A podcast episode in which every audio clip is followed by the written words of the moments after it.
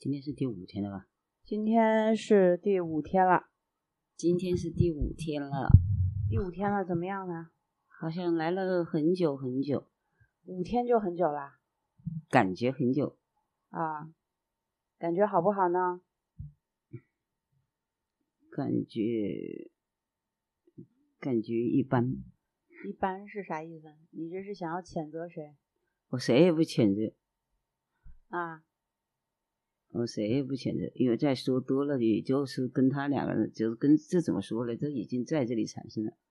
反正确实是，你想谴责的就是我养了只猫呗，呃，说白了就是 就是这句话我。觉得它太带来太多不便了。我上个厨房都要关门，不关门它就跳进厨房来了。所以对我我做所有的事情都是要关着门的。习惯习惯，它就不用关了，它是需要一段时间来磨的。但是厨房那个地方诱惑力太大了，我我觉得他任何时候都会跳进去。厨房那个地方的诱惑力不大，是你觉得诱惑力大。再来，我想做事，好像家里就总是有个人，好像是不可能就是让你一个人在家里静静的做点这个做做点那个，好像不可能。他好像就像个小孩在里面跳来跳去。你自己在家里安安静静干嘛的时候，他也不来打扰你。哎，要是我躺，哎，我躺着呢，我要是躺着在那看什么干什么，他也躺着。但是你要一动起来，他就跟着一起动，就是说明你也要看看你自己是不是动的太多了。那不能不动啊。他如果坐可以做的卫生看，看书呀，看看报呀，写写字啊，你看他打扰不打扰你？嗯我有时候想做点事儿嘞，因为你做点事，他就觉得挺好玩的，他就跟着你跑呗。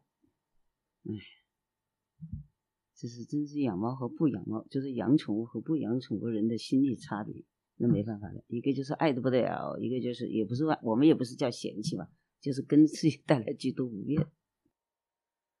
哎呀，这个咱真不好说。要如果是我养它连着我，肯定是另外一回事儿。对啊，它可能主要是不黏着你，内心产生了某种竞争意识，我也不想，跟你没其实关系。对，其实我也没想到要它跟我有关系，这也是一个主观主观意识导致的吧。我想走进女儿的生活，就是跟跟她一起听了一节课，叫什嗯么据舍论，据舍论，讲的全是理论。我好像真的好像是在，其实你说完全不懂他那种换算关系，其实我觉得我也能够去知道是怎么去换算，但是好像没有，就是没走心，好像没有跟那个心要去从一个东西没没有瓜葛，所以我觉得我在云里雾里。你确实是在云里雾里啊。第一节课谁不在云里雾里呢？但是我很佩服我自己，还在那里坐三小时没动那。是那是，我佩服你，我也挺佩服你。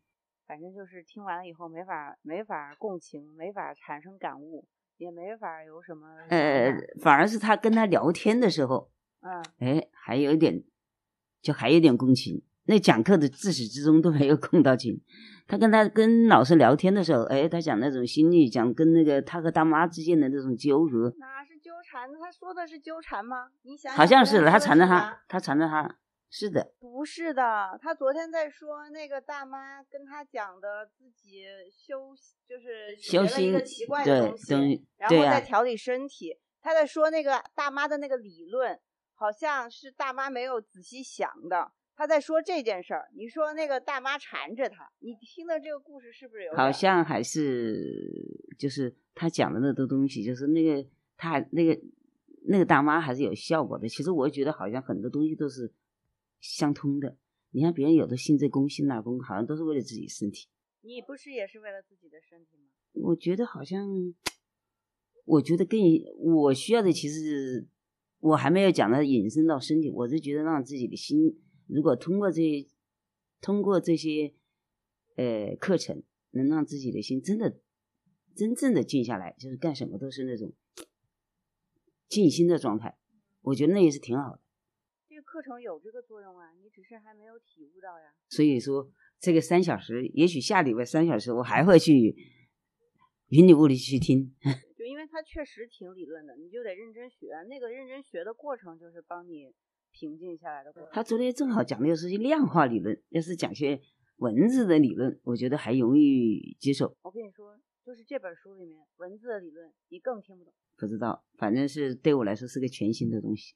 那是全新的，是挺全新的东西。试着去尝试，所以就是从尝试这个角度来说，我还是挺愿意。反正新鲜事物你就喜欢尝试。哎，对，至于能坚持多久，我也不知道。你坚不坚持我也无所谓，反正你就是，要是下周你要愿意去呢，咱在一块儿去；你要不愿意去呢，就算了，我也不强求。如果我不去了，我就在家里抄经，我觉得效果一样。随便你，随便你，你反正。高兴就好，我还是那句话，你高兴就好。其实，其实人哪有那么多事事都是高兴的？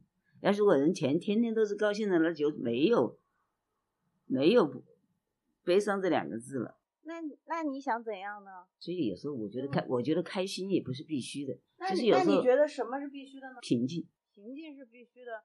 平静是必须的，那你应该干点什么才能获得平静？你现在一点也不平静，今天干这个，明天干那个，一会儿刷个手机，一会儿搞个家务，没觉得你很平静？就是啊，就是我觉得最好就是平静，就是就是要获得平静啊。那那你啥也不做，你怎么获得平静？你就坐在这说我要获得平静，我要获得平静，平静就来了。就是通过那些读那些叫什么，像你说的那些修心的、静心的东西，让自己心慢慢静下来。那你读读看嘛。哦，我检讨一下。我突然间在听这个音频的时候，发现我对你说话的态度非常的不客气，但是你说话倒是挺平静的。是啊，你跟别人聊天从来就没有这个口气，因为你每次说话都是在点儿上，都是让我觉得很急，就是你说的点儿好像都不太对，我就很想纠正。其实我觉得想去纠正这个，我都不想去纠正你。真的，我觉得纠正这个词好像就是就像昨天那个老师说的。不要去纠正对方，我只是觉得你这个理论不对，我就是要跟你把他这个道理争一争，就是这么个心。所以昨天，昨天那个老师这个话对我挺开悟的，就是很多事情不要去纠正别人，不要去改变别人。真的，这说到这个吗？我咋不知道？当然，老师就说了这个，他是真的是很多时候就是要你要能改变的只能是自己，提高的也只能是自己。你说的话全部都对。所以我现在不纠正你任何东西，那都是你喜欢，都是你的生活。行行行行行，反正就是你，你是在高点，我在低点，就是我做的没有你好，我懂，就这意思。对了，还有公园没去，这是我的我的思路是现在是是跳跃的。现在想到这里的周边的环境，我要去多看一看。已经来了五天了，下雨，好像是，还有旁边好像我都还不了解。不像刘佳瑶，好像每一个地方好像都是我比他还，比我女儿还熟悉。那个你是希望你比我还熟吗？我当然希望我比你还熟，因为那就说明我在这里待的就是我自己在这里所有的环境，我想待呀。你会不会觉得就是这个环境，就是你都是已知的，你那个就是对已知的这个掌控感比较强呢？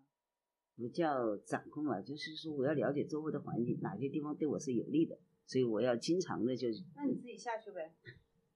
经常的去走走，不过也许是你这说去刘家窑，那是好多年前的事了。我觉得好像现在人也可能是，这不能说自己年龄老了，就好像是对什么事物也没以前那么好奇，也没那么想去了解，所以也是我自己的惰性而造成的。